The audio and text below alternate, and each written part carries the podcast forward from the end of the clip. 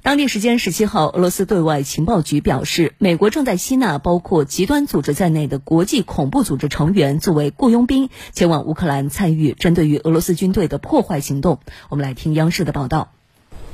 这一消息十七号发布在俄罗斯对外情报局官网上。俄对外情报局表示，根据掌握的信息，美国正加紧吸纳包括极端组织在内的国际恐怖组织成员作为雇佣兵，前往乌克兰参战。据俄对外情报局的信息，二零二二年四月，在美国情报部门参与下，约六十名年龄在二十到二十五岁之间的极端组织成员从位于叙利亚库尔德武装控制区的监狱获释。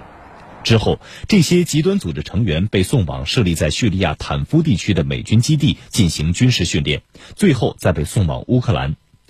俄对外情报局指出，坦夫地区的美军基地及其周边地区早已成为了恐怖分子活动的中心。在那里，美方训练着多达五百名极端组织成员及其他武装人员。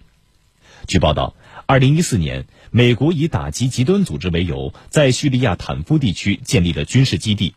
但叙利亚方面曾多次谴责美国利用坦夫军事基地支持在叙利亚的恐怖组织。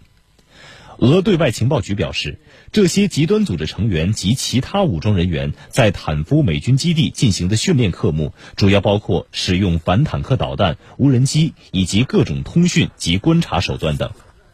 而由极端分子构成的特别行动组的主要任务，就是在叙利亚和乌克兰实施针对俄罗斯军队的破坏行动。俄对外情报局认为，美国在追求其地缘政治目标时无所不用其极。包括支持国际恐怖组织，而美国政府却并不关心这一做法的恶劣影响，即使其欧洲盟友和本国公民的生命安全受到威胁，也在所不惜。